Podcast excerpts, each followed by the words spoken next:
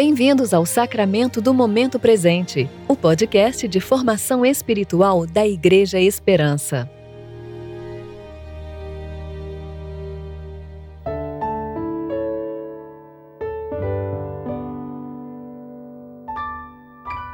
Olá, seja bem-vindo a mais um episódio especial do nosso podcast, o Sacramento do Momento Presente. Estamos aqui já há três semanas, esse é o terceiro capítulo, né? Do nosso programa especial com Igor Miguel, Guilherme de Carvalho e Vanessa Belmonte. Nós temos tratado aí do assunto do tempo, como viver aí o sacramento do momento presente, como fazer essa conexão da realidade presente né, com aquilo que é eterno. E dentro desse assunto, eu percebo que um dos maiores problemas que, que a gente enfrenta hoje em dia é a falta de contentamento, né? A gente entender o tempo presente, viver momento após momento diante de Deus, a tendência que nós temos é de começar a entender melhor como que o mundo funciona, né? Igor, queria te perguntar o seguinte: essa coisa de você entender como o mundo funciona dentro desse aspecto da eternidade, é isso que é a sabedoria? Então, o Dani, o conceito bíblico de sabedoria ele, ele foi desenvolvido ao longo de um processo revelatório, assim, né? Um processo, inclusive, que o uso antigo do termo sabedoria em língua hebraica tinha muito uma, tinha uma conotação técnica, assim, né? De habilidade, hormá, né? Em hebraico é, é uma habilidade. Então tem alguns textos que falam sobre isso, né? O Espírito encheu Bezalel com, com toda a capacidade de, saber, de sabedoria para fazer todo tipo de arte, né? A gente vê isso lá no Antigo Testamento. E a gente vai ver as mulheres que costuravam as cortinas do santuário com mulheres cheias do espírito de sabedoria. Então, o que tem a ver sabedoria com a arte de costurar? Né? Tem tudo que ver, porque o sentido antigo era esse mesmo. Agora, na medida que o termo vai passando por um processo histórico mesmo, dentro da própria do cânon bíblico, ele vai assumindo cada vez mais a conotação de uma habilidade existencial, né? uma competência para saber viver. É, e ele continua sendo elaborado, elaborado, até chegar no Novo Testamento, no período interbíblico ali, ele vai ter praticamente uma conotação de que a fonte da sabedoria é a lei de Deus, que a lei de Deus ela orienta o saber viver, né? Um saber, um saber que tem é, compatibilidade, é uma vida que é compatível com a estrutura da realidade. Assim, Deus estruturou o mundo com sabedoria, Provérbios fala muito sobre isso, né? Provérbios 8, é, Provérbios 3, né? Que Deus com sabedoria criou o mundo. A sabedoria era arquiteta de Deus, estava com Deus quando Deus forjou a realidade. Então, ser sábio é saber sob o temor do Senhor, ou seja, sob ah, o governo de Deus, olhar para a estrutura do mundo que Deus criou e inferir né, princípios para um bem viver, né, para um viver sábio diante dele. É claro que em vários momentos a sabedoria também está associada à diligência, a saber é, remir o tempo, né, e gerir o tempo de acordo com, com, com, com essa noção. Tipo, Deus governa e eu preciso viver minha vida no tempo presente em harmonia com, com isso que Deus fez, né? com isso com Deus, com, com o modo como Deus governa o mundo. É, o, o, que, de novo, né, volta àquilo que eu, que eu falei antes. Tipo, a criação, como nós a conhecemos, é uma criação que foi feita pela sabedoria de Deus. Deus, a imagem de Gênesis, que explora isso muito John Alton, né, no livro dele Mundo Perdido de Adão e Eva, o, mundo, o modo como Deus criou a realidade. É, como a gente encontra em Gênesis, Deus falando e as coisas acontecendo, e, e o Alton resgata muito essa linguagem do mundo antigo, né? De a imagem de um rei, a imagem de um rei governando. Como que um rei governa? O rei governa, no mundo antigo, por decretos. Então ele, ele, ele faz decretos divinos, decretos reais, né? E, e ele vai colocando ordem na realidade. Então é, é, por isso que Deuteronômio, que é um livro também que é, é muito tratado como um livro de sabedoria na, na, nos estudos do Antigo Testamento, né? É, vai dizer lá que, que a, a sabedoria de Deus está exatamente nisso. Não só de pão viverá o homem, mas de toda a palavra que procede da boca de Deus viverá o homem. É né? um texto que Jesus usa lá no Novo Testamento, mas que é de Deuteronômio. Então o que é viver pela palavra? Né?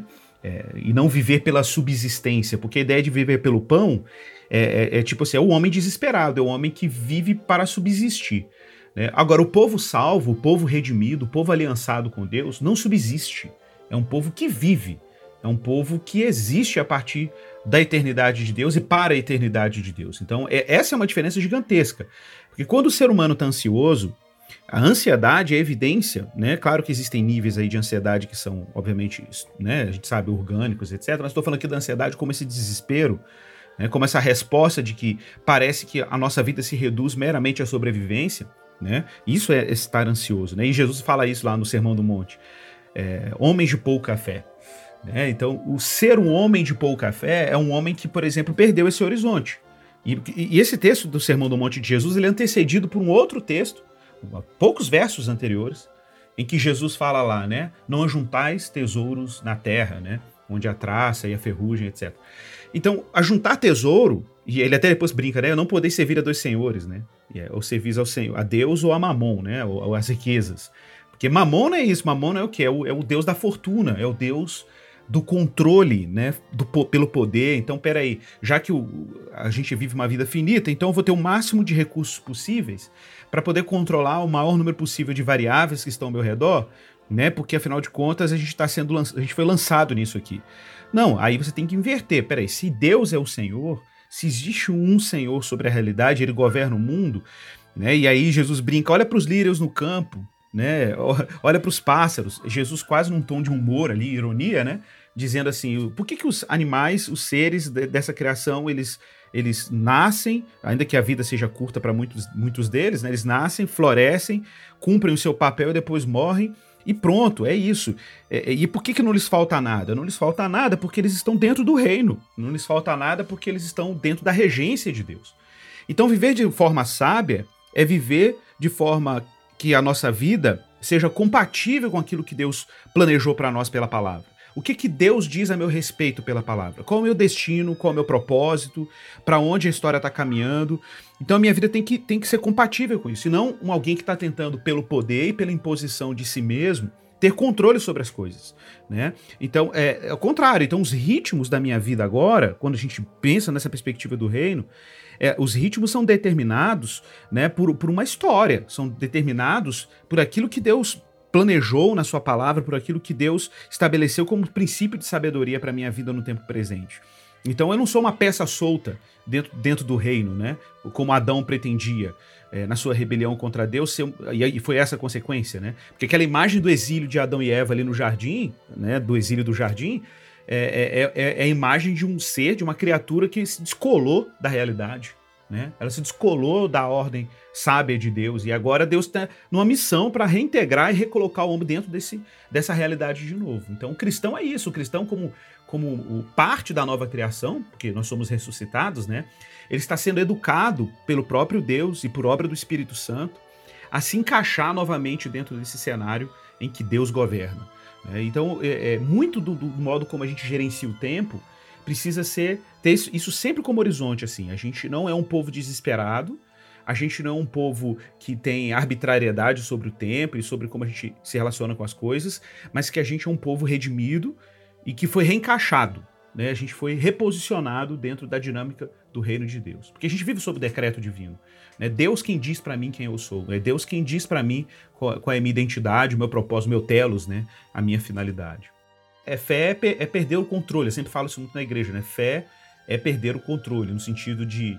Quando eu falo controle aqui é no sentido moderno, né? Do, do, do, da noção moderna de que ah, por meio da razão ou por meio dos meus recursos ou por meio das, do, das minhas habilidades, eu, eu, tenho algum tipo de controle sobre a vida e sobre a realidade. Né? E, se, e se de repente uma coisa deu errado, é porque me faltou competência, né? ou, ou me faltou poder ou recursos pessoais, inatos para fazer isso. Não, fé é você renunciar esse, essa pretensão de controle. Né? E claro que o ser humano tem uma liberdade para operar no mundo, mas essa, essa liberdade ela tem, ela tem que operar dentro de determinados princípios, né?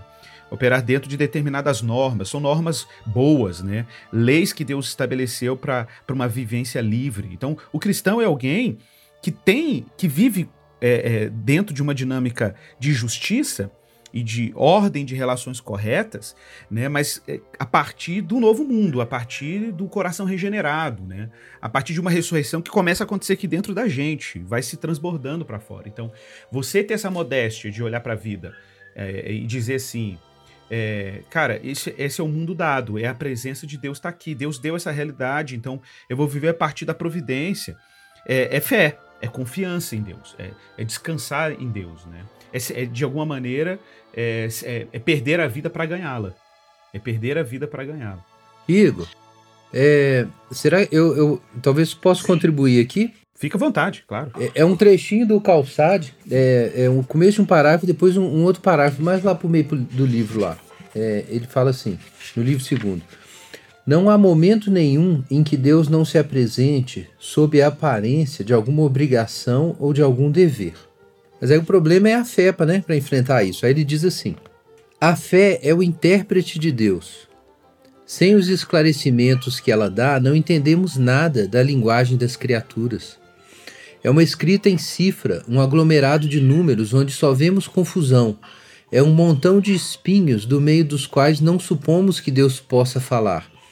Mas a fé mostra-nos, como fazia Moisés, o fogo da divina caridade ardendo no centro desses espinhos.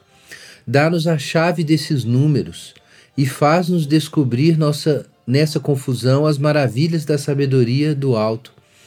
A fé comunica a toda a terra uma face celeste. Por ela é que o coração se sente transportado, arrebatado, para conversar no céu. Muito bonito, né? E eu acho que complementa aí o que você falou. Tudo a ver, tudo a ver. é isso aí. Eu queria acrescentar um aspecto a isso, que eu acho que uma das dificuldades que nós temos de viver o tempo é perceber que Deus tem um ritmo diferente do nosso. E a gente sempre quer que as coisas aconteçam agora, imediatamente. E Deus parece ter uma paciência infinita para realizar as coisas em um tempo adequado, que é geralmente muito maior do que nós gostaríamos ou esperávamos que acontecesse. É, e aí geram muitos conflitos e frustrações e insatisfações, descontentamentos é, como o Dani colocou, porque a gente tem, como a gente não é o senhor do tempo e não controlamos o tempo de acordo com a nossa vontade, nós nos frustramos quando as coisas não acontecem no tempo que a gente gostaria. É, então, por exemplo, eu queria ter me casado aos 20 e poucos anos e já ter tantos filhos há com uns X anos, e eu já queria ter passado naquele concurso com tantos anos, eu já queria ter conquistado aquele emprego com tantos anos. Então, nós vamos criando é, expectativas que estão relacionadas com o tempo de cada coisa acontecer. Só que, como nós não controlamos essas coisas, quando elas não acontecem, nós nos frustramos imensamente e sofremos com isso e perdemos até a alegria de viver o presente, porque essas coisas não aconteceram. É, e na verdade a gente precisa passar por um processo de compreensão de tudo isso que o Igor colocou, para que eu aceite é, viver o tempo e que as coisas vão acontecer dentro desse lento trabalho de Deus é, e que aí entra a virtude da paciência. A esperança é importante como virtude para dar esse horizonte, né? e sustentar para onde que eu estou caminhando, mas nós precisamos agora, no momento presente, receber as coisas que acontecem e nos engajarmos com as coisas que acontecem com paciência. É, e aí eu lembrei daquele trechinho do Pierre Teilhard de Chardin, que a gente até leu na nossa última jornada devocional, eu gostaria de ler aqui. Acima de tudo, confie no lento trabalho de Deus. Somos naturalmente muito impacientes em tudo, para chegar ao fim sem demora. Gostaríamos de pular os estágios intermediários. Ficamos impacientes por estarmos a caminho de algo desconhecido, algo novo. E porém, a lei de todo progresso diz que ele é alcançado ao passarmos por alguns estágios de instabilidade e que isso pode levar um longo tempo. Então penso que o mesmo acontece com você. Suas ideias amadurecem gradualmente. Deixe-as crescer. Permita que tomem forma, sem pressa indevida. Não tente forçá-las, como se você pudesse ser hoje o que o tempo, ou seja, a graça e as circunstâncias, agindo em sua própria boa vontade, fará de você amanhã.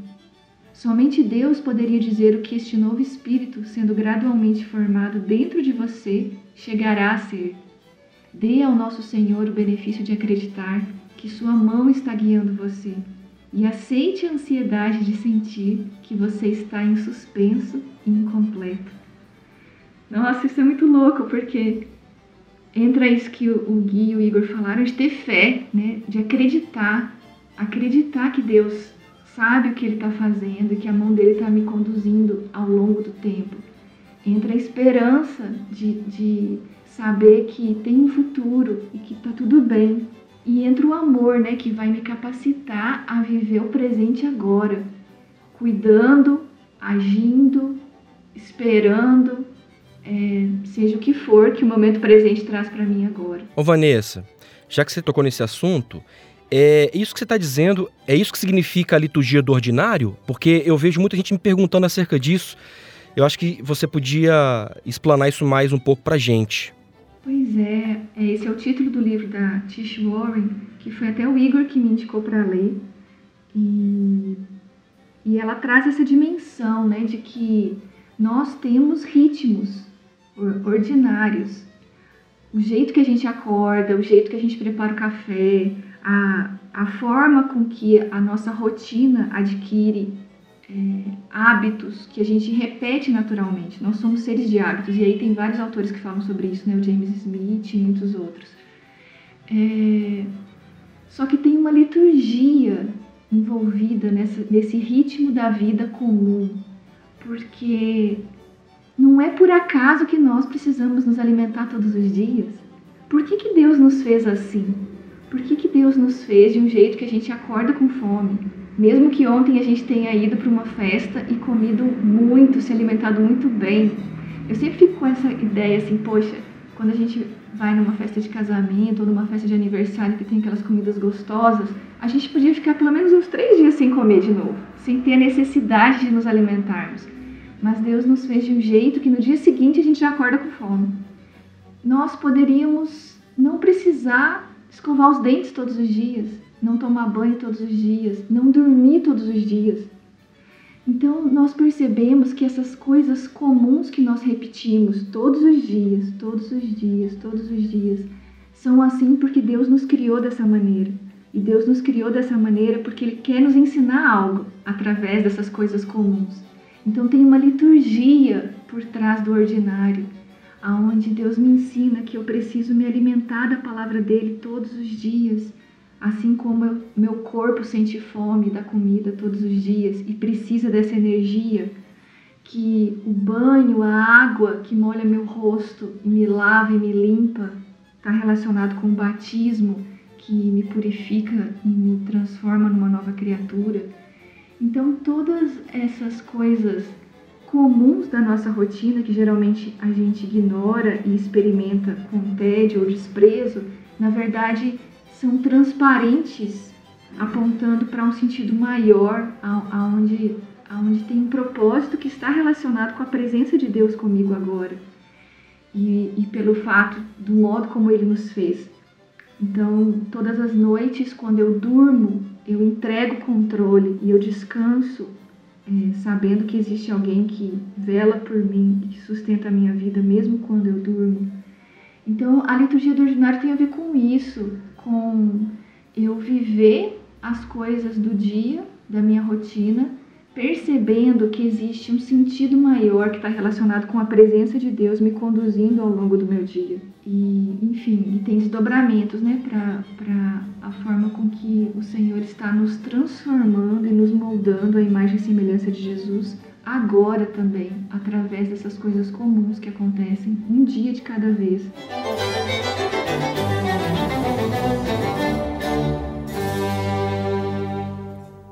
Então assim a gente termina o nosso terceiro episódio, né, do nosso podcast especial do Sacramento do Momento Presente. Eu espero vocês todos para a gente continuar essa conversa no sábado que vem. Até lá.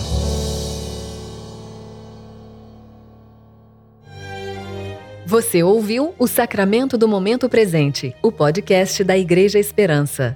Agradecemos a sua atenção e esperamos que você continue se relacionando com Deus ao longo do seu dia mais consciente de sua graça e seu amor.